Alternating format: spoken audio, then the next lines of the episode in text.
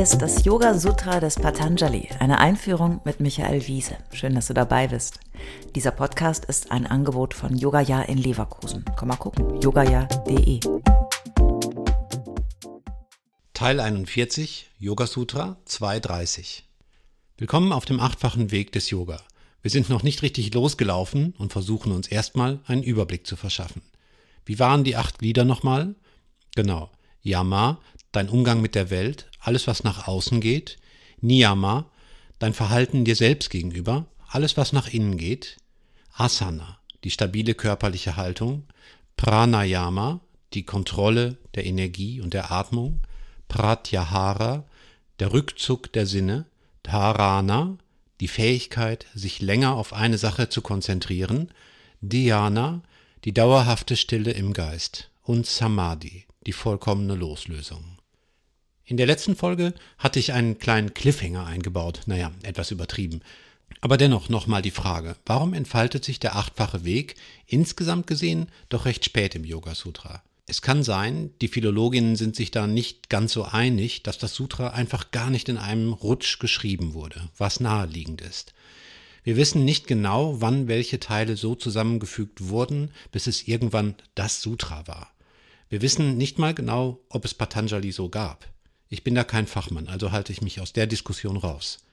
Klar, wir sind im Kapitel 2 auf dem Weg der Übung, dem praktischen Weg. Da passt der achtfache Weg natürlich auch gut hin. Aber dann hätte das zweite Kapitel damit ja auch gleich beginnen können, ne? Es macht aber auch inhaltlich oder soll ich sagen dramaturgisch Sinn, jetzt erst damit anzukommen. Wir haben schon so viel über Yoga gelernt, dass wir jetzt erst mit dem achtfachen Weg umgehen können. Wir hätten geglaubt, dass das Sutra eine Bedienungsanleitung zur Erleuchtung ist. Das ist es aber eben nicht. Der Quick Guide zur Erleuchtung ist leider nicht erhältlich.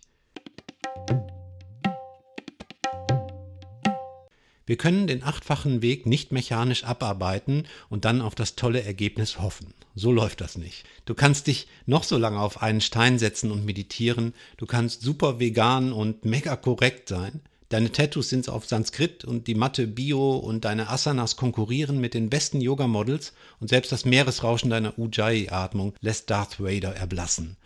Trotzdem bist du unglücklich und verspannt und schreist deine Kinder an? Was machst du noch falsch? Und dann schaust du vielleicht auf deinen Nachbarn, der gerade sehr relaxed im Garten sitzt und ein Buch liest und du denkst dir, so entspannt wäre ich auch gern. Yoga ist eine Haltung, die Welt zu betrachten. Yoga ist Chitta Vritti Nirodha. Es geht um das zur Ruhe kommen des Geistes. Yoga ist weniger machen, nicht mehr. Yoga heißt schlau sein und die Fallstricke erkennen, die unser Geist uns stellt. Dahinter blicken, Unterscheidungskraft aufbauen. Wenn du das alles schon verstanden hast, dann ergeben sich die Glieder des achtfachen Wegs von alleine. Der achtfache Weg ist nicht der Beginn vom Yoga üben, sondern die Konsequenz. Die Konsequenz aus der Erkenntnis, dass wir unser Leben anders leben müssen als bisher, wenn wir uns aus den Mustern und noch so bequemen Komfortzonen des Unwissens herausbewegen möchten. Es würde uns auf die falsche Fährte führen, wenn wir die acht Glieder des Yoga mit einer Geboteliste verwechselten du sollst nicht, du darfst nicht, tu dies, lass das.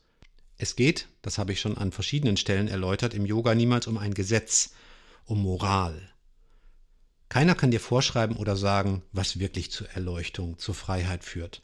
Es gibt keinen Yoga-Papst und auch keine Päpstin. Das Sutra ist auch keine Bibel oder Koran. Streng genommen ist es nicht einmal eine Philosophie. Es ist eine komprimierte Unterweisung und Richtschnur, die auf Erfahrung beruht. Du musst aber den Weg immer selbst gehen. Du erinnerst dich? Im Yoga muss man alles selbst machen.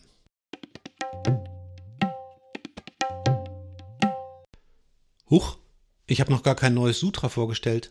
Also, vor dem Hintergrund des Gesagten nun Yoga Sutra 230, das die einzelnen Schritte des Yama-Wegs erläutert. Ahimsa Satyasteya Brahmacharya Parigraha Yamaha.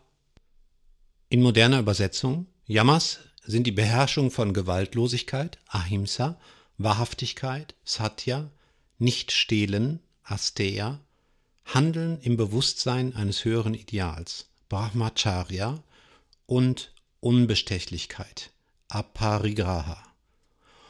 Okay, wow, aha. Hm. Vielleicht wird sofort deutlich, was ich meinte. Das klingt ja doch sehr gebotemäßig, oder? Ahimsa, Gewaltlosigkeit, nicht verletzen, Satya, Wahrhaftigkeit, nicht lügen, Asteya, nicht stehlen, Brahmacharya, Handeln im Bewusstsein eines höheren Ideals oder auch ethisch handeln und Aparigraha, Unbestechlichkeit, keine Vorteilsnahme, nicht anhäufen. Also wenn das keine Gebote sind, was dann? Hm. Es sind notwendige Selbstversprechen, Gelübde, um ein klassisches Wort zu benutzen, auf Sanskrit Mahavrata, Disziplinen, Neudeutsch Challenges, die sich aus der Erkenntnis ergeben, dass es sonst nichts wird mit der Erleuchtung und Versenkung. Simpel gesagt, wenn du überall rumpöbelst, lügst, stiehlst, betrügst und dich benimmst wie ein Mensch, dem alles egal ist, ja, dann wird es dir nicht so leicht fallen, dich zurückzuziehen mit deiner Meditation, weil dich überall Gegenwehr erwartet. Klingt irgendwie logisch, oder? Klingt verdammt modern, finde ich.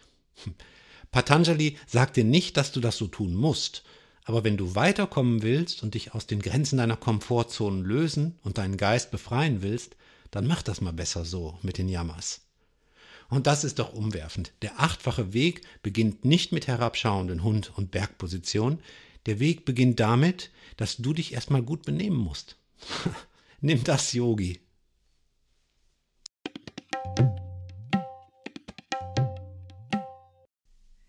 Alle bisherigen Folgen kannst du jederzeit nachhören, auch wenn du jetzt erst eingestiegen bist. Hast du Fragen oder ein Feedback zu der Philosophie-Reihe, dann schreib uns gern oder kommentiere auf unserer Website.